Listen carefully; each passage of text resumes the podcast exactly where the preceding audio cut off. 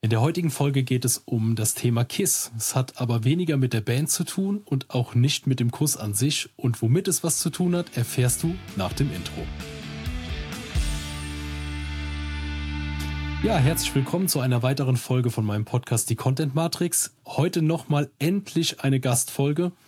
Viel, viel mehr ähm, ja, Inhalt als mit den ganzen Solo-Folgen und ich glaube, da ähm, habe ich heute einen guten Gast mitgebracht und zwar den Daniel Heinen. Kennengelernt habe ich ihn noch, da war seine äh, Positionierung so scharf wie seine Frisur. Daniel gibt deiner Marke eine menschliche Identität. Und jetzt würde ich mal dir das, das Wort oder den Ball abgeben an Daniel. Stell dich mal kurz vor, was machst du, wo kommst du her, wo willst du hin? Danke, danke. Felix, äh, super, dass ich, dass ich hier bin. Ich freue mich wahnsinnig und ich habe mich im Vorfeld auch sehr gefreut, dieses Interview mit dir führen zu dürfen und von dir interviewt zu werden, weil ähm, ich finde das, was du machst, auch sehr spannend. Ich folge ja deinem Content auch und denke mir jedes Mal, wir brauchen mehr solchen Mehrwert, den, den du auch durchaus lieferst in dem, was du tust. Und mm, zu dem, was du gerade gesagt hast, also erstmal die, die scharfe Frisur ist immer noch da.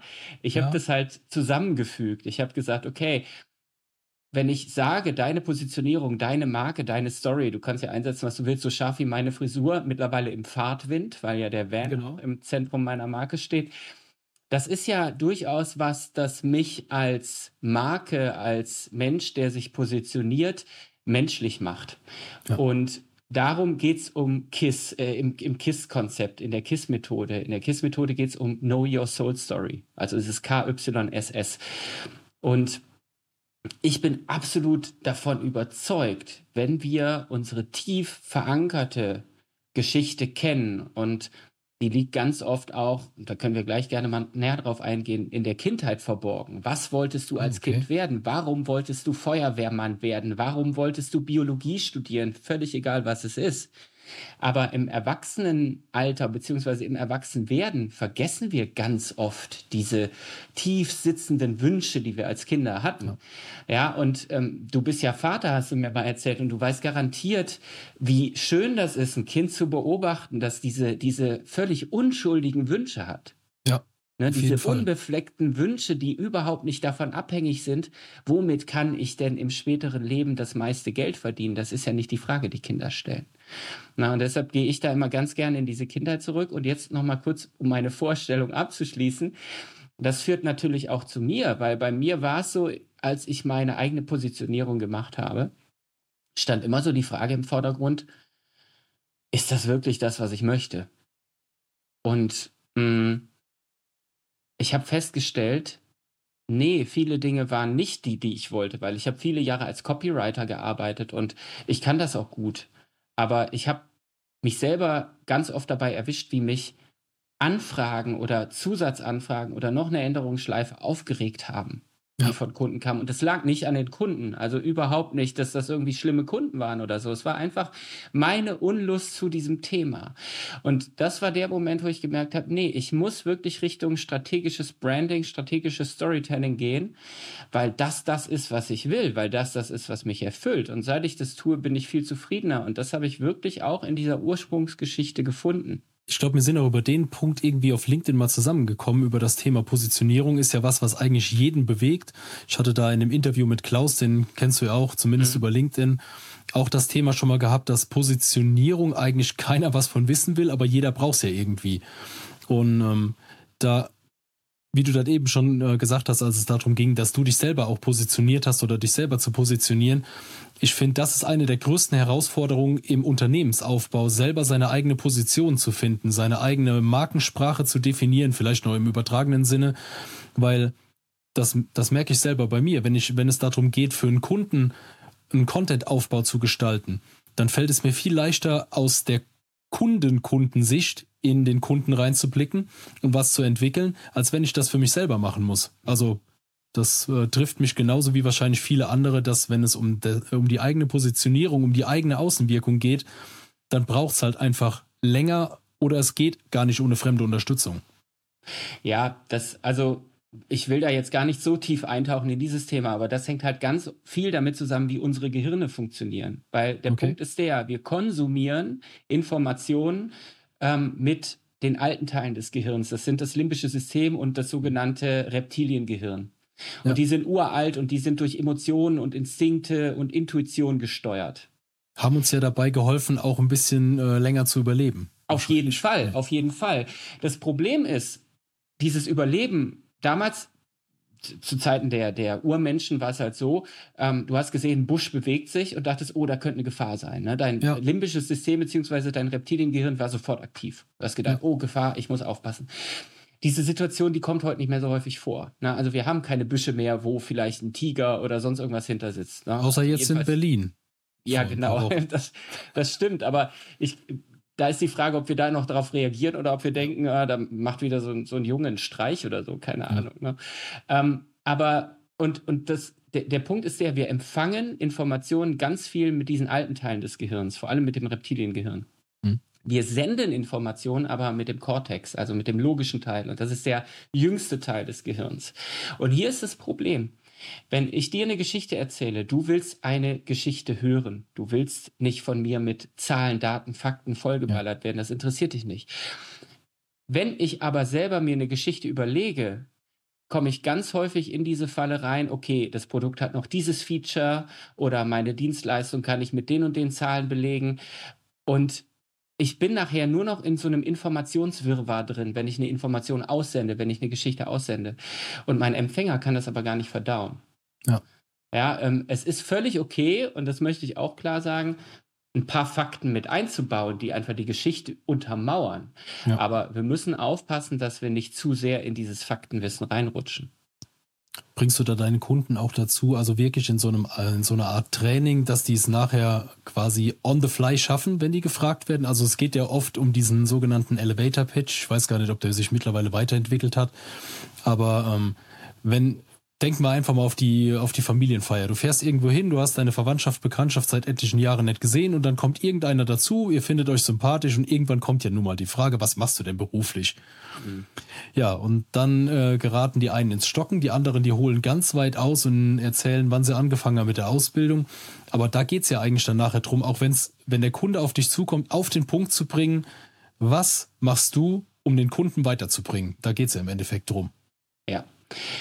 Ich kann dir ehrlich gesagt nicht sagen, ob der Elevator Pitch sich weiterentwickelt hat. Ich bin aber grundsätzlich der Meinung, dass es verschiedene narrative Strukturen für einen Elevator Pitch gibt, die alle gut sind. Ja, es gibt äh, die altbekannte AIDA-Formel, die extrem gut ist. Es gibt die, die sogenannte und aber deshalb Formel von ähm, Randy Olson. Der, ja. hat, der hat die entwickelt oder entdeckt, sagen wir so, und die wurde auch ähm, in vielen alten, wie, wie zum Beispiel die, die Gettysburg-Ansprache von Lincoln, da ist, findest du diese Struktur wieder. Ne? Also ganz okay. vielen sehr berühmten und sehr wirkungsvollen Reden auch.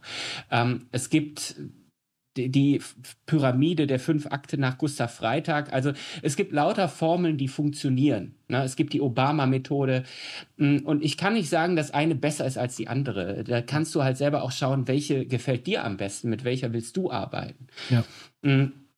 Und ähm, ich ermutige meine Kundinnen und Kunden dazu, zu schauen, okay, was willst du anwenden, wie willst du nach außen wirken?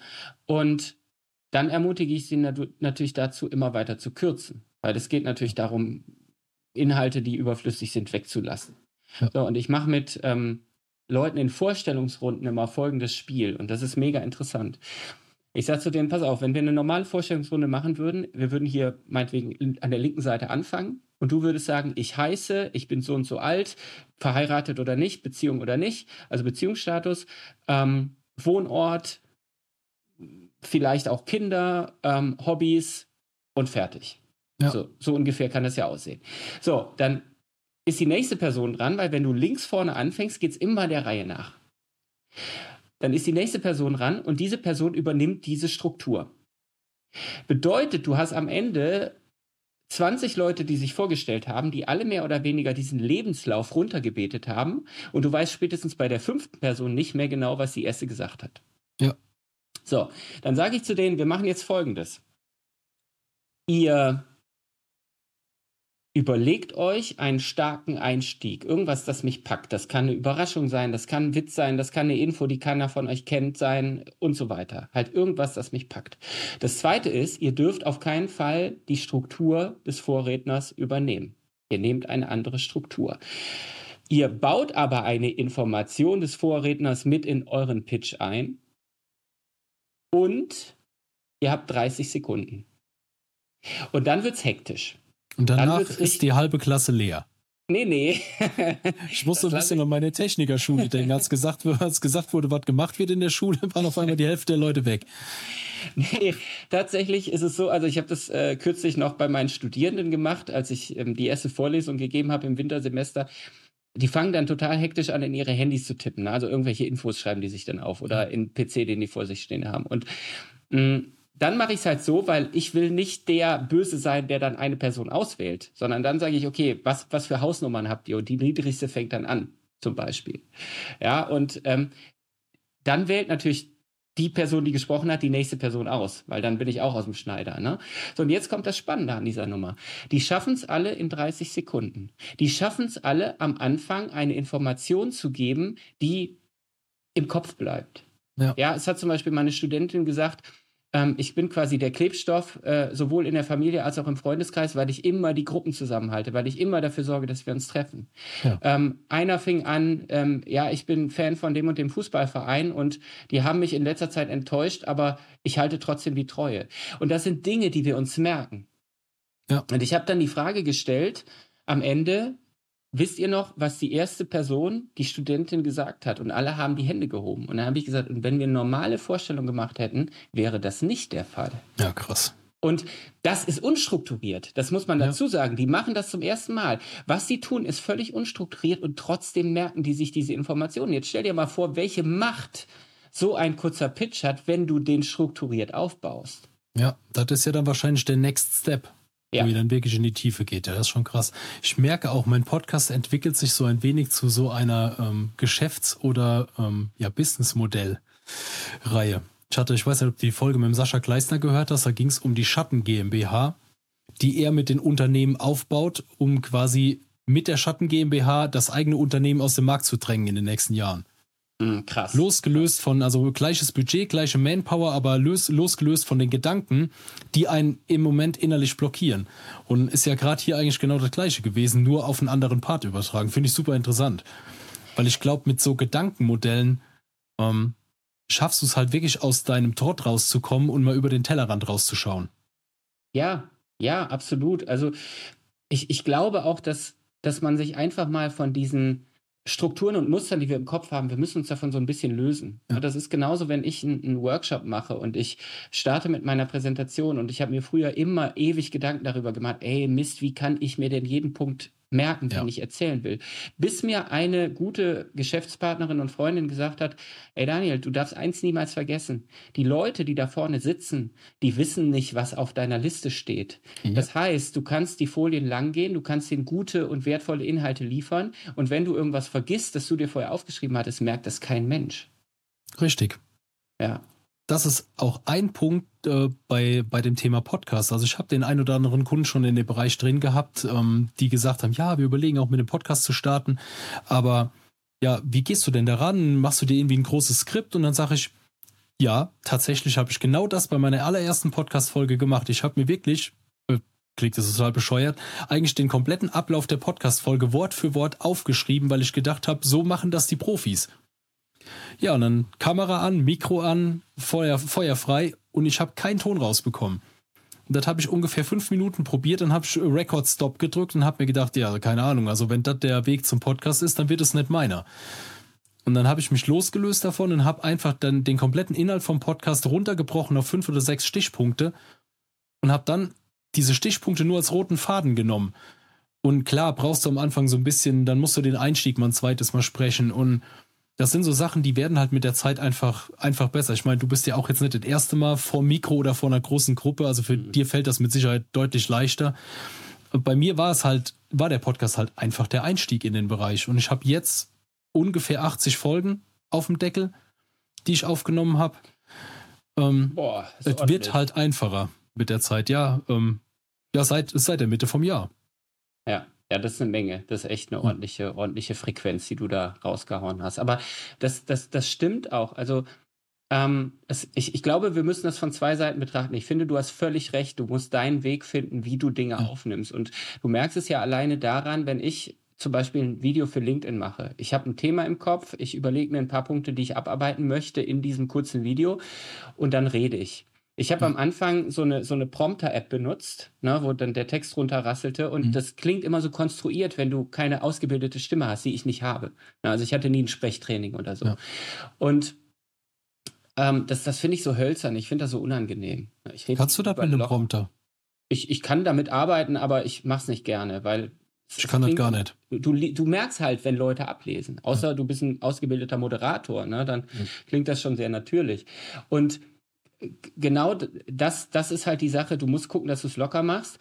Auf der anderen Seite, und das sehe ich aber bei dir auch, ähm, wenn, du Gäste hast, in so einem Podcast, dann hast du ja ein Grundwissen und dann hast du so ein paar Dinge, über die du sprichst, beziehungsweise du sprichst dich vorher mal mit dieser Person ab.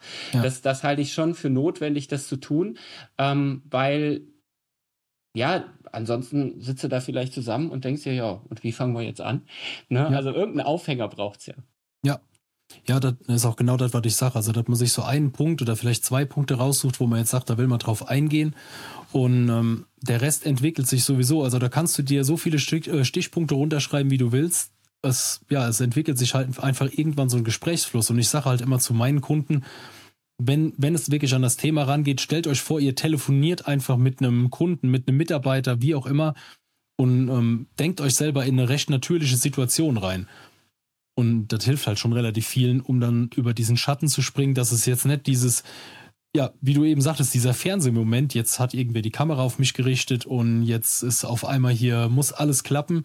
Und wenn man sich davon so ein bisschen frei macht und einfach denkt, das ist jetzt ein Telefonat oder wir unterhalten uns einfach über ein Thema und im Hintergrund läuft eine Kamera und ein äh, Mikrofon mit, dann mhm. wird direkt die ganze Folge viel, viel, ja, stimmiger. Absolut, absolut. Und das ist ja auch so ein bisschen das, was, worum es mir bei KISS geht. Ne? Also, dass du, dass du auch deinen Weg findest, wie du ans Ziel kommst. Ne? Also, es geht nicht einzig und allein um eine Positionierung oder deinen Content, sondern es geht auch darum, wie willst du es denn machen? Sondern wenn jemand zu mir sagt, weil ich bin jetzt auch kein, ähm, kein LinkedIn-Trainer oder Coach, ne, wird mich auch so niemals bezeichnen.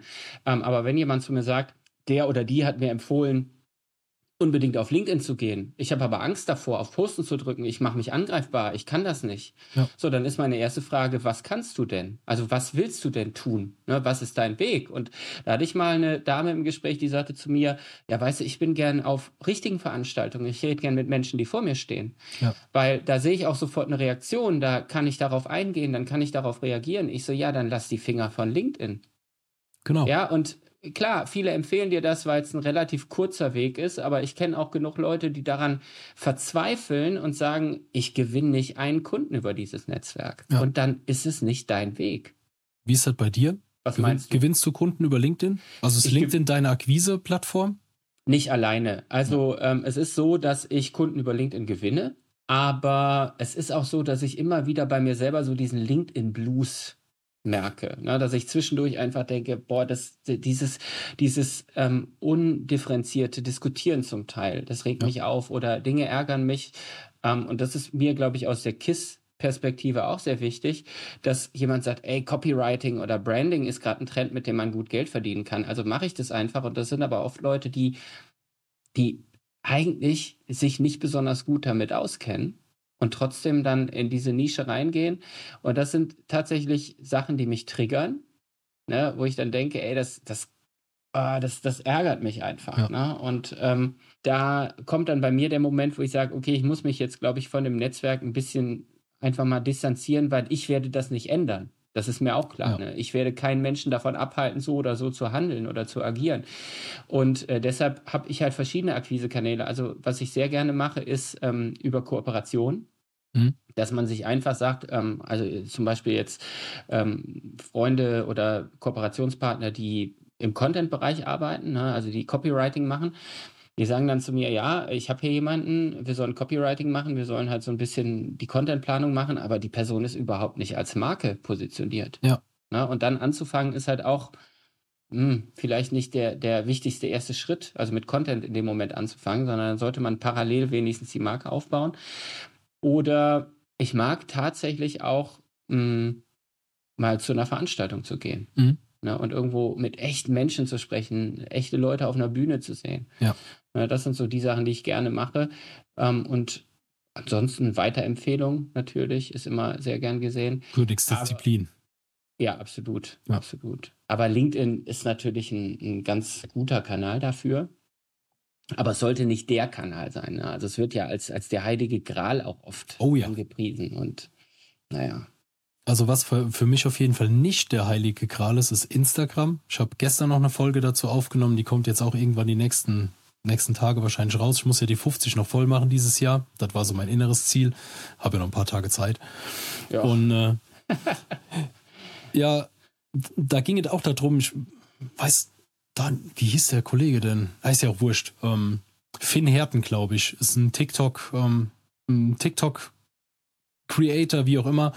Und der hat einen Beitrag hochgeladen, dass er sich quasi aus LinkedIn verabschiedet, weil er einfach die Arbeit und Zeit, die er trotz Automatisierung und allem in Link, äh, Quatsch, in LinkedIn, in Instagram reinsteckt, also es geht um Instagram, die er da reinsteckt, die kommt halt in keinem Fall wieder zurück. Die Reichweiten gehen immer weiter runter, merke ich auch selber bei meinen Beiträgen oder Stories, die erreichen kaum noch irgendwelche Leute.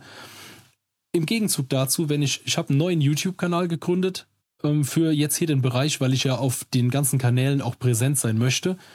Der hat jetzt sechs Follower. Ja, die letzten beiden Shorts, die, die ich da hochgeladen hatte, die hatten äh, sechs oder siebenfach mehr Wort oder Views als auf Instagram. Und da habe ich irgendwie, der Kanal ist auch noch recht klein, der hat ein bisschen über 100 hm, Follower, wie auch immer. Aber da siehst du doch schon, wie auch die Kanäle deine Beiträge abschneiden. Und das mhm. ist halt bei mir der Punkt, wo ich bei, bei jedem Kunden mit reingehe und dann sage, okay, wir picken uns jetzt die Kanäle raus, die für deine Wahrnehmung sorgen. Natürlich spielt dann auch eine gute Positionierung, macht dann Sinn. Ich bin da kein Experte wie du, aber dass ich halt zumindest dem Kunden mitgeben kann, dein Endkunde muss verstehen, was er bei dir bekommt. Und das in den ersten paar Sekunden auf deiner Webseite, auf deinem Kanal. Und da geht es nicht um herzlich willkommen oder die ganzen anderen Floskeln, sondern wirklich, was bekommt dein Kunde bei dir? Und dann geht es halt darum, auf den Kanälen einfach ein gewisses Grundrauschen zu erzielen, egal wie oft und wie die das machen. Und dann aber ganz gezielt die Leute aus den Kanälen in irgendwelche Owned-Media-Kanäle reinzuziehen. Wie ein Podcast. Der ist gut, um ein Vertrauen aufzubauen, weil halt die Stimme immer mitwirkt. Du baust quasi schon eine Beziehung zu deinem potenziellen Kunden auf, bevor du das erste Mal überhaupt mit dem im Gespräch warst. Mhm. Und darüber hinaus dann ein Newsletter, wo du wirklich sagen kannst, Du kannst Leute gezielt anschreiben. Du weißt genau, wer klickt auf welche Links, wer geht wie tief in deinem Newsletter nach unten. Die kannst du nochmal gezielt anschreiben oder so. Das kostet alles Arbeit, die Kanäle aufzubauen. Aber im Endeffekt bist du nicht mehr abhängig von irgendeiner Plattform, von einem ähm, ja, Zuckerberg, äh, von Microsoft, die dann irgendwann sagen sollen, wir haben keine Lust mehr darauf, wir schieben mir jetzt den Regel rum. Oder du wirst gehackt auf dem Kanal. Ja, dann ist das Thema durch. Mhm. So hast du jetzt eine Kontaktliste in einem Newsletter und speicherst dir die in regelmäßigen Abständen ab und die Plattform wird irgendwie gehackt, du hast da keinen Zugriff mehr drauf, dann gehst du auf eine andere Newsletter-Plattform, lädst die Kontaktliste hoch und machst da weiter, wo du aufgehört hast. Ja. Das ist für mich halt ein super wichtiger Ansatz, den ich auch allen Kunden weitergebe, sich nicht blind, wie du eben sagtest, auf den heiligen Gral zu verlassen, egal welche Plattform das jetzt ist, weil du bist einfach nicht der Herr dieser Plattform oder die genau. Dame der Plattform, wie auch immer. Genau, genau. Und da sind wir, da sind wir wieder bei meinem Thema. Also Content Marketing ist extrem wichtig, auch ähm, dieses Grundrauschen, das du gerade beschrieben hast, zu, äh, zu aufzubauen, ne, zu etablieren und da dann reinzugehen und auch wirklich tief arbeiten zu können. Das ist extrem wichtig. Hm, aber wenn wir mal noch mal einen Schritt zurückgehen, also wenn wir noch mal in die Markenentwicklung, in die Positionierung reingehen, es geht auch ganz viel darum, und das ist auch, glaube ich, ein, ein, häufiger Grund dafür, dass Leute, ob es jetzt LinkedIn ist oder Insta oder YouTube, ist mal völlig egal, dass Leute da nicht erfolgreich sind, dass sie gar nicht genau wissen, was sie wollen. Ja. Ja, dass sie gar nicht genau wissen, was ist denn jetzt überhaupt mein Kerngebiet, wo ich unbedingt wirken möchte. Klar, die wissen, welche Kompetenzen die haben, die wissen, wo drin die gut sind, ja, aber ich meine, Menschen reagieren immer noch oft intuitiv auf bestimmte Situationen. So, und wenn ich jetzt merken würde, in, in dem Gespräch mit dir, okay, du erzählst mir was über Content Marketing und ich merke, dass du Ahnung hast von dem, was du da sagst, aber irgendwas stört mich. Irgendwas ist da schief. Irgendwas in dem, wie du dich verhältst, passt mir nicht. Ja, dann werde ich ja misstrauisch. Ja. So, und dann denke ich mir, okay, vielleicht ist das das, womit du gerade dein Geld verdienst, aber es ist vielleicht nicht deine Leidenschaft. Das bedeutet für mich im Umkehrschluss, wenn ich dir Geld dafür gebe, dann bekomme ich von dir nicht 100% deiner Leistung, sondern vielleicht nur 80 oder 90%, weil du eigentlich keinen Bock drauf hast. Das ist ein guter Ansatz. Na, und das ist, das ist halt das Problem. Und ich hatte das mit einem Kunden tatsächlich, mit dem ich seine Marke entwickelt habe. Und das, bei, bei mir ist es halt so, wenn ich anfange, mit Leuten zu arbeiten, dann nehme ich mir ganz viel Zeit für ein sehr, sehr ausführliches Gespräch. Ja, dann sage ich, okay, erzähl mal einfach drauf los. So, und dann fange ich auch an, Fragen zu stellen. Und mh, mm, wenn die so im Erzählen sind, dann vertrauen die mir ganz, ganz viel an, wofür ich wahnsinnig dankbar bin. Ne? Das ja. ist immer so total schön, wenn, wenn Leute mir so viel erzählen. Und dann ähm, war halt dieser, dieser junge Mann äh, da drin, arbeitet als Coach, ganz viel im Führungskräftebereich oder mit ganzen Führungskräften, die Abteilungen unter sich haben. Und, und ich hatte halt dieses Gespräch im Vorfeld und dann sind wir an den Kern der Marke rangegangen und ich glaube, wir waren beim Mission Statement. Und er hatte zu dem Mission Statement so 25, 30 Post-its aufgeschrieben und dann habe ich gesagt, okay, lass das mal runterbrechen und wähl mir vier oder fünf aus, die du priorisierst, die für dich besonders wichtig sind. Und dann hat er die ausgewählt und überall stand drauf, ich will Führungskräften das ermöglichen, mit Führungskräften das machen. Also es ging immer um Führungskräfte. Und dann habe ich gesagt, das ist nicht deine Mission. Und dann meinte er, doch natürlich ist es meine Mission. Und ich so, nein, ich, wir müssen jetzt zwei Dinge auseinanderhalten. Du bist verheiratet und du hast Kinder. Und Führungskräfte sind im Moment die Menschen, die dir deinen Lebensunterhalt in die Kasse spülen. Und das ist völlig in Ordnung. Das darfst du tun, weil ich auch glaube, dass du diesen Menschen guten Service lieferst. Also bei ihm ging es nicht um die Arbeit selber, ne, ob er das machen möchte. Und sag ich so, aber in dem ersten Gespräch hast du nicht ein einziges Mal über Führungskräfte geredet. Hier geht es um ganz andere Personen, mit denen du arbeiten willst. Und da hat er überlegt und hat gesagt, oh, du hast tatsächlich recht. Und das ist ja das, wo es anfängt. Ne? Das ist so, zuerst mal gucken, was möchte ich überhaupt tun? Ja. Ne? Und wie möchte ich das tun? Und mit wem möchte ich das tun? Und das ist so das, das Wichtige, was wir zum Teil nicht mehr wissen. Ja, also wenn, und das ist auch was, was du eingangs gesagt hast, diese Frage, du kommst irgendwo hin und jemand sagt auf einmal, was machst du denn überhaupt? Ich glaube, das ist auch einer der Gründe, warum es uns so schwerfällt, die zu beantworten. Weil eigentlich wollen wir was anderes antworten. Genau. Na, und wir wissen es überhaupt nicht. Ja, wir denken dann, oh je, was sage ich dem denn? Weil wenn ich jetzt von meinem Job anfange, das ist ja irgendwie auch langweilig. Ja, und wenn ich dem das dann erklären muss, dann erzähle ich eine halbe Stunde von mir und das will ich nicht. So, wenn du aber aus deiner tiefen Motivation raus in dieses Thema reingehst und du weißt ganz genau, ich will, also jetzt aus meiner Sicht, ich will Brand Storytelling, ich will menschliche Marken aufbauen, deshalb habe ich auch eine Coaching-Ausbildung, weil ich genau in diese Nische rein will. Und ähm, das ist das, was ich möchte. Und der erste Satz, wenn ich dann sage, ich mache Marken menschlich oder ich gebe Marken eine menschliche Identität, dann denken die Leute schon, oh, das habe ich in der Form so noch nicht gehört. Ja. Na, und ähm, ich, ich glaube, es geht wirklich darum, rauszufinden, was will ich tun, wie will ich es tun, für wen will ich es tun, ähm, wie komme ich dahin. Und dann fällt es uns auch leicht, eine persönliche Beziehung aufzubauen. Ja. das ist ja auch was, worum es geht, ne? dass, dass wir Vertrauen wecken bei den Menschen, die wir ansprechen möchten. Ähm, ist da deiner Meinung nach auch ein Prozess, der sich immer wieder weiterentwickelt? Also jetzt mal zurückgespult zu mir. Ähm, bei mir, ich bin jetzt seit einem Jahr ungefähr aktiv oder aktiver auf LinkedIn, so richtig aktiv eigentlich seit zwei Monaten ungefähr. Und ähm, seitdem hat sich auch bei mir was getan. Ich habe jetzt meinen kompletten Infotext nochmal umgeschrieben. In der Podcast-Folge mit dem Klaus haben wir meinen Profilslogan mal ein bisschen überarbeitet und mal angepasst.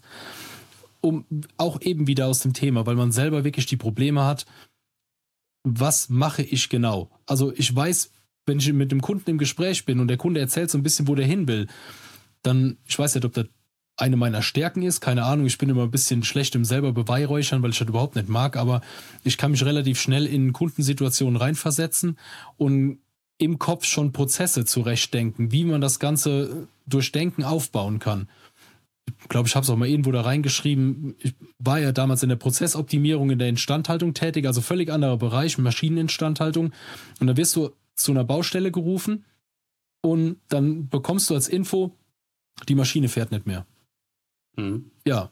Und jetzt gibt es ja bei, äh, keine Ahnung, Drehmaschinen, Fräsmaschinen, wird ja wahrscheinlich jedem irgendwie so ein Begriff sein, gibt es ja unzählige Möglichkeiten, warum die nicht mehr fährt. Und dann einfach davor zu stehen und sich anzugucken, was passiert, was geht jetzt noch, was geht, was geht nicht mehr und daraus dann einen Lösungsansatz zu entwickeln, um halt die Maschine wieder ins Laufen zu bringen. Und ich finde den Part der hat mir damals schon immer unheimlich viel Spaß gemacht, da konnte ich mich gut reindenken und den versuche ich jetzt auch in den Bereich Marketing und Vertrieb zu übertragen. Dass man wirklich aus bestehendem, ja, bestehendem Equipment, sag ich mal, in Form von digitalem Equipment oder Hardware-Equipment halt wirklich was aufbaut, was nachher funktioniert und läuft. Mhm.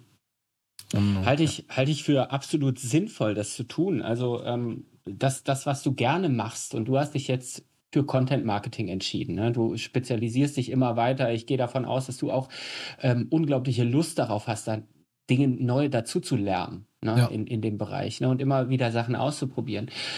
Und das aber gepaart mit dem, was du mitbringst, das heißt, ähm, ich höre da jetzt vor allem eine Strukturiertheit raus, ne? ja. dass du mit einer, mit einer besonderen Strukturiertheit an Problemlösungen rangehst, dass du guckst, okay, was kann ich denn aus meinem bisherigen Know-how einsetzen? Halte ich für sehr, sehr sinnvoll. Also es gibt mit, eine Methode, wo du, wo du vier Fragen stellst. Die eine ist, welche Zertifikate hast du? Was hast du überhaupt gelernt in deinem Leben? Ne? Das kannst, kannst dann gucken, okay, ich habe das und das studiert, ich habe die und die Berufserfahrung, ne? halt diese ganzen Dinge. Ne? Bei mir wäre es dann der Coach, Lego Series Play, Resilienzberater, ähm, Experte für Brand Storytelling, ich habe Journalismus und PR studiert, ne? also diese ganzen Punkte. Mhm. Dann nimmst du die nächste Frage und sagst, womit kommen denn Freunde oder Familie immer wieder auf mich zu? Was wollen die von mir, wenn die ein Problem haben? Ne? Oder mit welchen Problemen kommen die zu mir?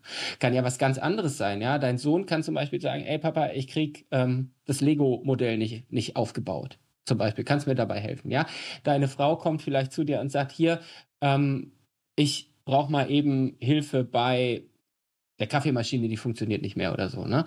Das, das heißt, du hast schon wieder ein ganz anderes Feld, wo das, Leute zu dir kommen. Das wäre das schlimmste Szenario. Also mal, mal mir das Bild nicht in den Kopf. Entschuldigung. Oh Entschuldigung. Gott, Kaffeemaschine, die nämlich geht.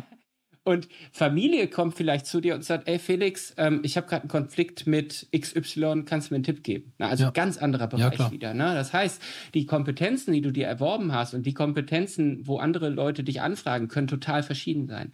Dann kommt deine Expertise, die du dir auf Basis deiner ähm, Zertifikate angeeignet hast, eben das Content Marketing dazu. So, es ist Content Marketing, es ist Expertise bei YouTube, es ist ein eigener Podcast ne, und so weiter. So, und wenn du das zusammenbringst und dir überlegst, welche Kompetenz, die ich jetzt aufgeschrieben habe, kann ich mit jeder Frage, die gestellt wurde, beantworten, dann hast du wirklich die Kerngebiete rausgefunden, die dich als Person, vor allem im professionellen Bereich, ausmachen.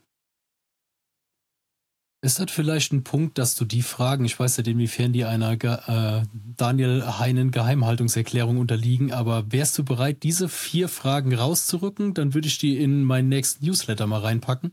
Als, äh, die kann ich dir sehr gerne rausrücken, klar. Ja, dann, also falls du bis hier noch da bist, ähm, im nächsten Newsletter oder im übernächsten Newsletter wird es ähm, die Fragen von Daniel geben, um vielleicht einfach für dich selber mal rauszufinden, ja, was deine Kernbotschaft oder deine Kernaussage ist. Also von daher klein. Nee, da geht es wirklich um die Kompetenzen. Um die Kompetenzen, also Wissen, ja. Ne? ja. Ähm, das ist noch ein Schritt vorher. Aber okay. das, das, sind halt, das sind halt Methoden ähm, und ich, ich habe mir jetzt im Einzelnen nicht detailliert angeguckt, wie andere Branding-Experten oder Storytelling-Experten arbeiten. Also ich glaube, dass viele auch so ein bisschen Coaching mit, mit einbeziehen. Mhm. Ähm, aber ich weiß zum Beispiel vor allem aus dem Agenturgeschäft, wo ich selber mal drin gesteckt habe, dass Agenturen halt rein nach, nach strategischen Mustern arbeiten. Ja. Was nicht schlecht ist, aber was gerade in der heutigen Welt, wenn wir alle nach Persönlichkeit und Authentizität und so schreien, was, was einfach in vielen Fällen nicht mehr reicht. Ja. Ja, Absolut. und wenn ich dich als Einzelperson, wenn du jetzt zu mir kommen würdest und sagst, ey Daniel, mach mich zur menschlichen Marke, mach meine Marke menschlich, ich will Vertrauen aufbauen, ich will Leute erreichen, dann würde ich an diesen Punkten halt mit dir ansetzen. Und das ja. macht eine Agentur nicht. Ja, also das würde ich auch so unterschreiben, weil ich glaube einfach, dass du da irgendwo in der Masse untergehst. Also hat vielleicht ein bisschen Vor- und Nachteile. Ich betreue aktuell auch einen Kunden im Bereich Maschinenbau mit dem ich ganz intensiv zusammenarbeite. Wir setzen uns mindestens einmal die Woche, setzen wir uns zusammen und gehen die verschiedenen Punkte durch, wir gehen die Schritte durch. Er bekommt auch von mir Hausaufgaben. Das war so sein erster, erster Satz nach dem ersten Gespräch. Also ich fühle mich wie in der Schule. Jetzt gibt es wieder Hausaufgaben. Und da, ich glaube, es ist schwierig, wenn du, wenn du so ganz viele nebeneinander betreust und immer versuchst, was kann ich bei allen gleich machen. Ich habe auch ein ganz klares Konzept, wie du eben gesagt hast, also diese Struktur. Ich hatte da mit einer, mit einer Bekannten mal drüber gesprochen, über diese Persönlichkeitstypen. Also ich bin blau und mhm. rot okay. in der Mischung, ähm, was nicht immer gut ist. Du äh, lächelst ein wenig, also du kennst dich damit ja wahrscheinlich auch sehr gut aus. Äh, sehr gut nicht, nein. Ja. Ich äh, sag dir gleich, warum ich lächle. Ja. Erstmal weiter. ja, und ähm, also ich, wie war das? Also ich bin angeboren blau und anerzogen rot. Also wenn man sich da so ein bisschen mit auseinandersetzt, also ich bin da auch kein Experte, aber es gibt ja wohl die Angebor den angeborenen Persönlichkeitstyp und den anerzogenen, den du dir halt über das Leben irgendwie dann aneignest. Und äh, die beiden stehen bei mir oft im Clinch. Weil oh, okay. der, der blaue, also deswegen sagte ich auch, blau und rot ist nicht unbedingt immer die beste Kombination, weil der blaue ist der sehr strukturierte. Das ist auch der Part, der so bei mir die Basis setzt. Ich versuche überall eine klare Struktur aufzubauen. Das fängt bei mir schon im E-Mail-Programm an. Ich habe nirgendwo irgendwie E-Mails in einem, in einem Programm. Die sind alle bei mir direkt wieder in Ordner wegsortiert, damit ich genau weiß, wo das ist. Also ich bin so ein absoluter Datenmonk. Ähm, aber auf der anderen Seite kommt dann der rote Part bei mir durch, der sagt, so, ich mache jetzt eine Podvember Challenge. Mir ist auch egal, wie viel Arbeit da drauf geht. Ich nehme jetzt im November 30 Folgen Podcast auf. Da hat aber der Blaue noch gar nicht drüber nachgedacht, was da alles hintersteckt. Da kann ja auch schon mal was dazwischen kommen. Und der Rote ist dann aber der, der sagt so, und wir ziehen ja dabei jetzt durch. Und da denke ich immer, in der Kombination ist aber genau diese Paarung bei den Kunden das, was die dann auch weiterbringt, weil auf der einen Seite baue ich denen eine Struktur auf und auf der anderen Seite gebe ich auch den gewissen Tritt in den Hintern mit, um halt auch loszulegen. Und gerade im Maschinenbau sind halt viele sehr blau, sehr strukturiert. Mhm. Zahlen, Daten, Fakten sind, spielen da schon eine Rolle. Und äh, ja. Ja. Das, ähm, das ist äh, ein ganz spannendes Feld. Ich habe mich da nicht so eingehend mit beschäftigt. Warum ich gerade lachen musste, ist, äh, als ich meine, meine Freundin kennengelernt habe damals. Also wir haben uns zum ersten Mal getroffen. Und irgendwie nach so einer halben Stunde Gespräch guckt sie mich auf einmal an und sagt, ich glaube, du bist gelb. Ja, hätte ich jetzt Mit auch Mit denen komme ich nicht so gut klar. Und habe ich, hab ich gedacht, sollen wir jetzt hier abbrechen oder? also es war, es war eine ganz lustige Situation, aber Gelb passt zu mir, ne? Dieser kreative Anteil ja. ist halt bei mir recht ausgeprägt. Ich habe auch eine, eine ähm, Strukturiertheit dabei, Gott sei Dank.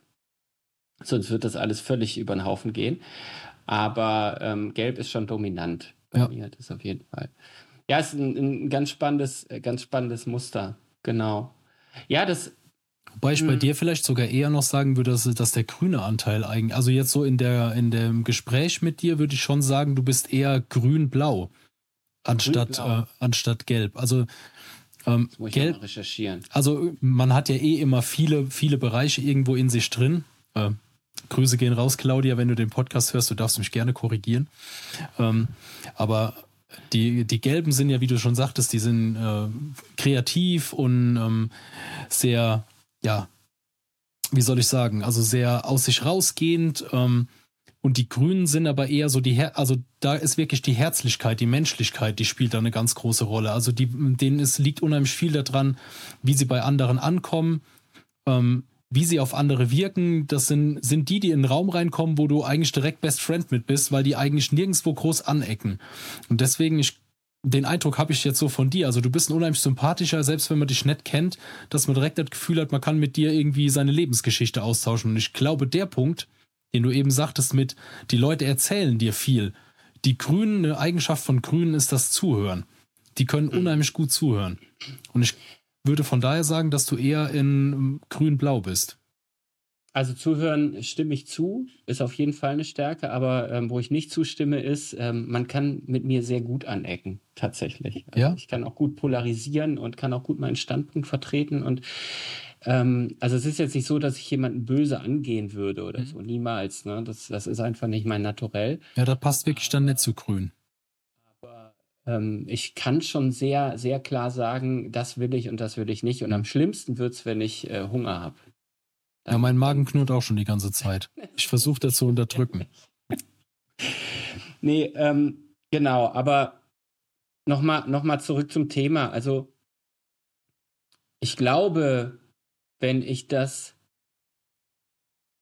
alles mal so auch zusammenfasse, ist es halt ganz wichtig, auf sich selber zu hören, Ja. ne, bei sich selber zu gucken, was möchte ich überhaupt? Ne? Und das ist auch immer so eine, so eine Grundfrage, die ich mit den Leuten kläre. Ne? Was möchtest du überhaupt? Ich Ja. hatte eine junge Frau im Coaching, die fing an im ersten Termin und sagt, hey Daniel, ich habe einen tollen Freund, ich habe eine schöne Wohnung, ich habe einen guten Job, ich kann mehrmals im Jahr in Urlaub fahren und alles ist cool, aber ich frage mich, was erwartet man in 20 oder 30 Jahren von mir? Und Ja. dann habe ich, das, das war hat bei mir so richtig rumort in dem Moment. Und dann habe ich gesagt, du, das darf nicht die Frage sein. Die Frage muss sein, was du von dir erwartest. Du bist keinem irgendwas schuldig.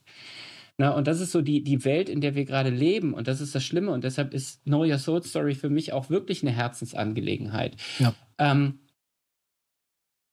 du hast eben über diese ganzen Kanäle gesprochen. Du hast über Instagram gesprochen. Und ich habe auch einen Account, weil ich da ab und zu mal gerne mir Sachen angucke. Nicht so, dass ich da irgendwas poste, sondern ich bin da einfach nur, ähm, es gibt so ein paar, äh, denen ich folge, die ich witzig finde oder so.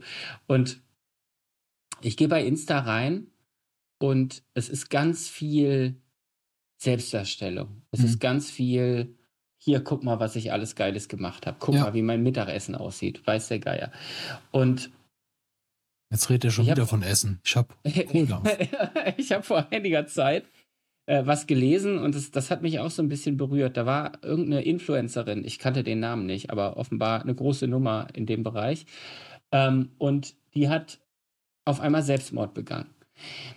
Ähm, und dieser Autor, der darüber geschrieben hat, schrieb dann da rein, der Punkt ist der, bei Instagram merkst du das halt nicht, sondern du siehst ein Leben, das diese Person darstellt, Ja. wo du dir denkst, ey, genau so will ich auch leben. Das Mhm. möchte ich auch haben.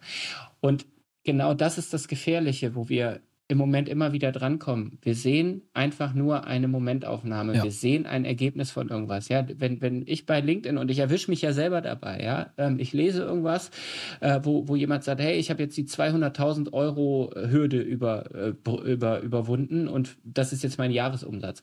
Oder eine andere Person schreibt, ich stehe bei dem und dem Event mit der Keynote auf der Bühne. Und der erste Gedanke ist ja oft der, das will ich auch. Ja. Völlig ohne, ohne zu überlegen, ist einfach nur, das will ich auch. Ähm, und ich bringe mich mittlerweile immer wieder in diese Situation, dass ich sage, Moment, ich sehe hier ein Ergebnis. Will ich den Weg dahin gehen?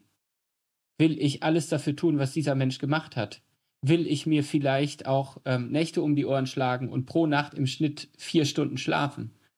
Ja. Weil es kann ja durchaus sein, dass er oder sie das dafür getan hat. Das weiß ich nicht. Weil ich sehe nur das, was am Ende rausgekommen ist. Und es wird uns immer so, oder, oder ich glaube, wir suggerieren uns sogar selber, der Weg dahin war leicht. Ja. Was vielleicht gar nicht der Fall war. Weil wir denken das einfach nur, weil wir sehen halt dieses Foto, ne, cool, ey, ich stehe jetzt da auf der Bühne, voll geil. Und du siehst diese Leichtigkeit in dem Bild, du siehst diese Entspannung, du siehst diese Freude. Und du denkst dir, hey, wer so viel Freude ausstrahlt, der muss einen leichten Weg dahin gehabt haben. Nee, völliger Scheiß. Ja. Und das Zweite, was dazu kommt, ist, ja, ich will das in dem Augenblick, aber will ich es wirklich? Also ist es wirklich mein Weg oder ist es ein schneller Trend, wo ich mir denke, hey, cool, ähm, ich mache jetzt mal Copywriting oder ich mache Branding, weil es gerade eine Sache ist, die mir Geld einbringt. So, oder ist es wirklich mein tiefer Wunsch? Ja. Na, und ähm, das hatte ich dir ja im Vorfeld auch mal gesagt. Mir, mir geht es halt darum, rauszufinden, was hat dich als Kind motiviert? Mhm. Wo wolltest du als Kind hin? Was wolltest du tun? Und warum wolltest du das tun? Und wenn du da mit den Leuten drüber redest, dann gibt es zwei Dinge oder vielleicht sogar mehr. Ich fange mal mit zwei an. Das eine ist, ich merke ganz häufig, die haben lange vergessen, dass sie das früher wollten. Wäre bei mir jetzt so. Und ich Ja. hole diese Erinnerung gerade wieder hoch. Ja. ja, und dann habe ich teilweise Leute da sitzen, die völlig erstaunt über sich selber sind ähm, und die denken, boah, das, das, das war so lange weg, na, dass ich Ja. den Job machen wollte, dass ich unbedingt Flüchtlingshilfe machen wollte oder weiß der Geier was, ja. Und ähm, dass, dass ich den Wunsch hatte, anderen zu helfen. Und dann kam mir nämlich das Geldverdienen dazwischen. Und dann kriegst du ja immer die guten Ratschläge von anderen Leuten. Und Oh ja. Eltern meinen es ja auch nicht böse. Ja, Eltern meinen es ja auch wirklich nur gut mit dir. Aber das ist oft für dich vielleicht auch nicht der richtige Weg. Na, aber natürlich lässt du dich beeinflussen von deinen Eltern. Ja, Ich bin sehr gespannt, wie ich werde, wenn es mal soweit ist. Ich kann mich noch an Ja, diverse Situationen aus meiner Jugend erinnern, wo es halt um die Auswahl des Jobs ging ähm, oder auch Mhm. aus Bekanntenkreisen, wo dann auch genannt wurde, also hier ist überhaupt nicht wertend, wo der Sohnemann gesagt wird, äh, gesagt hat, ich will äh, Müllmann werden. Und dann eine andere Person gesagt hat, ja, such dir lieber einen anderen Job, äh, du willst doch wohl nicht der sein, der die Mülltonnen in das Auto reinwirft. Also den Job quasi klein gemacht hat. Aber ähm, ich, ich finde, das ist ein ganz großes gesellschaftliches Problem. Da könnte man jetzt eine eigene Folge draus machen, mhm. dass halt Jobs ihre Wertigkeit nach außen verlieren durch Aussagen von anderen Leuten. Das finde ich massiv gefährlich. Also ja. ich habe auch da wieder, ich habe Werkzeugmechaniker gelernt, habe also mir auch mal die Hände irgendwo schmutzig voll Öl gemacht, bevor ich dann irgendwann hinter den Schreibtisch gewechselt bin. Ich kenne also beide Situationen. Aber du kriegst ja heute gesagt, ja, such dir einen richtigen Job, sonst kannst du dir kein Haus mehr leisten. Und da sind wir mittlerweile an einem Punkt angekommen, wo ich mir denke, wo soll das Ganze noch hinführen? Also könnte man jetzt ein politisches Thema draus machen, keine Ahnung, will ich eigentlich nicht. Aber ich finde das unheimlich schlimm, weil ich auch jetzt vor dem Punkt stehe, meine Tochter ist sechs Jahre alt, mein Sohn ist eins. Die haben den Weg noch vor sich. Mhm. Und irgendwann rauszufinden, welchen Job kann ich machen, der mich auf der einen Seite erfüllt und auf der anderen Seite mir aber auch ein gewisses, eine gewisse Sicherheit bietet. Ich glaube, das wird, also entweder gibt es nochmal irgendwann einen Riesenknall oder es wird immer schwerer und immer schwerer und ja, keine Ahnung, wo es hinführt. Also ich mache mir da riesige Gedanken. Also wenn ich jetzt an meine Kinder denke, mache ich mir riesige Gedanken, wie die es mal irgendwann gut, leicht, schwer haben, durchs Leben zu gehen. Ja, absolut, absolut. Und ich glaube auf der anderen Seite, ähm, mh, hm, klar, an, an gewissen Stellen musst du wahrscheinlich intervenieren als Vater. Ne? Das ja. verstehe ich, verstehe ich durchaus. Aber ich glaube, dass wir, und ich lehne mich jetzt weit aus dem Fenster, weil ich keine Kinder habe, aber ich glaube trotzdem, dass wir in solchen Situationen auch mal ein bisschen vertrauen dürfen. Ja. Einfach. Und ähm, wir, wir können immer noch irgendwo einschreiten bis zu einem gewissen Punkt. Aber ich glaube, dass wir vertrauen dürfen und wir einfach mal schauen müssen, okay, wenn mein Kind den Wunsch oder den Traum hat und das gerne machen möchte, wie kann ich es insofern unterstützen, dass es sich auf der einen Seite den Wunsch erfüllt und auf der anderen Seite aber auch in Sicherheit ist? Ja. Ich glaube, das muss die Frage sein und nicht einfach sagen, nee, ähm, du kannst jetzt, wie du im Beispiel gesagt hast, du kannst nicht ähm, bei einem Entsorgungsdienst arbeiten, sondern du musst das und das machen. Mhm. Du musst studieren, du musst ja, genau. eine solide Grundlage haben oder sowas. Und da muss ich sagen, mein Vater hat irgendwann zu mir gesagt, damals, als ich mich entschieden habe zu studieren, sagte der zu mir, du musst für mich nicht studieren, du musst dir nur über eins im Klaren sein, du musst dein Leben lang mit dem, was du tust, glücklich sein. Ja, da können wir einen Cut machen. Könnte man. Oder? ja, ja ist, und das ist mega Satz. Ja, und, und das ist genau das, worum es auch bei, bei KISS wirklich geht. Ja. Ne? Die Grundlage schaffen für das, was du tun willst ähm, und damit auch rausgehen mit dem, was du tun willst. Mit einer vertrauensvollen Persönlichkeit, mit einer menschlichen Marke und ähm, Leute so auch von dem, was du tust, überzeugen und die anziehen. Ja, mir ist das auch jetzt durch den Podcast mit dir, wir haben ja im Vorfeld schon mal ein paar Mal miteinander ähm, ja, gesprochen, telefoniert, ge gezoomt, aber mir ist das jetzt nochmal viel mehr bewusst geworden, dass du einfach dieses zweite S in den KISS-Prozess reingepackt hast. Und zwar die Soul. Weil allen geht es nur um eine Story, du musst eine Geschichte erzählen, aber keiner, ich kenne wirklich keinen außer dir, der sagt, du musst deine persönliche Geschichte erzählen. Ähm, Fun Fact dazu noch. Oh Gott. Pass auf, ich hatte tatsächlich zuerst die Idee Know Your Story, tatsächlich. Ja. Ähm, der, der eine Grund, warum ich es nicht getan habe, ist der, den du gerade genannt hast. Mhm. Ne, weil es war mir auch zu wenig. Es war mir ja. zu weit an der Oberfläche. Der zweite Grund, und der ist viel wichtiger in der heutigen Zeit, glaube ich, KYS steht in den sozialen Medien für Kill Yourself. Und äh, da habe ich gedacht, nee, das kann ich nicht verwenden. Das, mhm. das geht einfach nicht. Das wäre halt zu krass gewesen. Ne? Also okay. Das, ähm, ja, siehst du, also da muss man sich auch ein bisschen Gedanken drüber machen. Ja. Wäre mir jetzt gar nicht bewusst gewesen. Nee, mir vorher auch nicht. Oh wei, oh wei. Da hätte man ja auch was. Gut, du wärst auch in dem Feld wahrscheinlich der erste Berater auf LinkedIn gewesen. Ja, aber unfreiwillig. Ja, genau. Das, das ich so Darf man jetzt nicht drauf rumdenken. Nee, auf keinen Fall, auf keinen Fall. Aber ähm, am, am Ende ist es so, dass ähm, Kiss mit zwei S, also mit der Soul Story, wirklich das ist, was ich auch möchte und wo ich auch immer wieder merke, egal mit wem ich rede, wie jetzt auch mit dir, dass das genau der richtige Weg ist, wo es für mich hingehen muss. Ja. Na, und wo ich hingehen will und was ich bewegen möchte. Und das geht in so viele unterschiedliche Bereiche rein, weil ich habe auch überlegt, wie kriege ich denn Brand Storytelling und Coaching miteinander verknüpft? Ja. Weil mir war es immer ein Bedürfnis, beide Disziplinen zu verbinden. Dem Kunden ist es egal, wie ich mit ihm arbeite. Er ja. will Ergebnisse. Ja, aber ähm, und äh, da, das Coaching steckt da halt auch mit drin, ne, in dieser Soul Story, weil es mir ermöglicht, tiefer in die Materie zu gehen. Absolut. Also wurde mir jetzt hier durch den Podcast auch nochmal ja total klar, weil ähm, ich glaube, das ist auch wichtig, dass die Leute außenrum auch verstehen, was du genau machst. Und ich finde deine Ansprache auf dem Profil, also ich linse immer so ein bisschen nach rechts, ich habe dein Profil nebenauf äh, und äh, ja, da wird halt einfach klar, was du machst, was du erreichst für andere Leute und jetzt auch in dem Gespräch kann ich mir super vorstellen, wie, wie du auch mit den, also da gehört ja ein Stück weit Vertrauen zu, was die Leute zu dir aufbauen müssen, um sich überhaupt so weit zu öffnen, dass sie ihre eigene Soul Story kennenlernen. Ja. Und ja, also würde sagen, machen wir hier einen, einen abrupten Cut, weil ich glaube, wir könnten jetzt noch, wir sind jetzt 51 Minuten dran. Oh Gott. Es geht, geht in Richtung meiner längsten Podcast-Folge. Aber alles gut. Das zeigt ja, dass man irgendwie Gesprächsbedarf hat. Hast du noch einen abschließenden Satz zur Folge. Wie also nennen, also wie nennen wir die Folge? Wie nennen wir die Folge? Ähm, oh Gott. Know Your Soul Story. Know Your Soul Story, sehr gerne. Ja, dann machen wir das. Frage, die Frage ist fast genauso schwer wie, was machst du überhaupt? Muss ich gerade dran denken. Ähm, ein abschließender Satz. Also ich glaube wirklich, ähm, tief in meinem Innern. Und das ist was, das du eben gesagt hast. Du hast gesagt, äh, der Blaue und der Rote kämpfen so ein bisschen miteinander. Ne?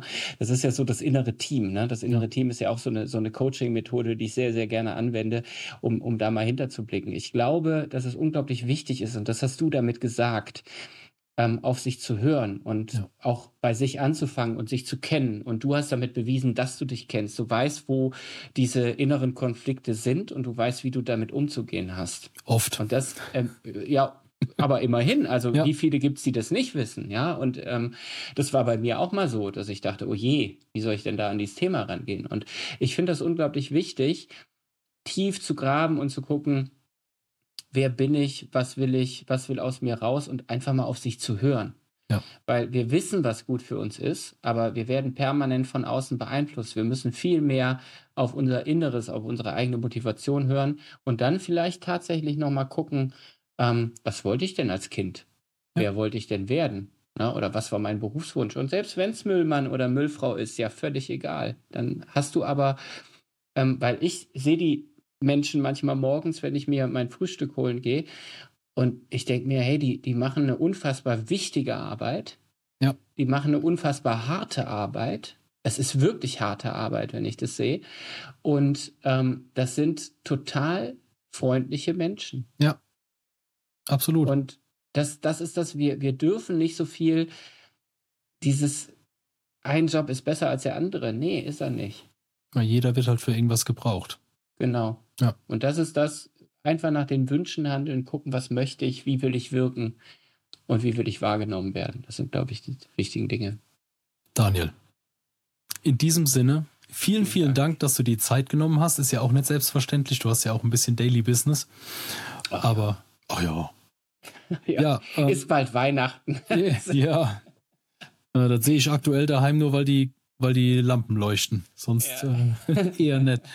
Nee, alles gut. Ähm, ja, ich würde auf jeden Fall deine Kontaktdaten mit in die Show Notes packen, in Sehr den gerne. Newsletter logischerweise auch. Ähm, ja, also wenn du mit Daniel irgendwie in Kontakt treten willst, so findest du ihn auf LinkedIn. Daniel Heinen eingeben. Ganz auffälliges gelb, etwas leicht entsättigtes gelbes Bannerfoto. Und kann und die schönste Fall. Frisur der Welt. Die schönste Frisur der Welt. Äh, also an dir verdient auf jeden, Fall, auf jeden Fall der Friseur kein Geld. Seit Jahren nicht. Ja. ja, Daniel, war mir ein Danke Fest mit dir und in ja. dem Sinne, wenn dir die Podcast-Folge gefallen, äh, gefallen hat, dann freuen wir uns natürlich oder freue ich mich auf jeden Fall über eine Bewertung, ein Abo und sage Tschüss, wir sind raus für heute. Ciao. Tschüss.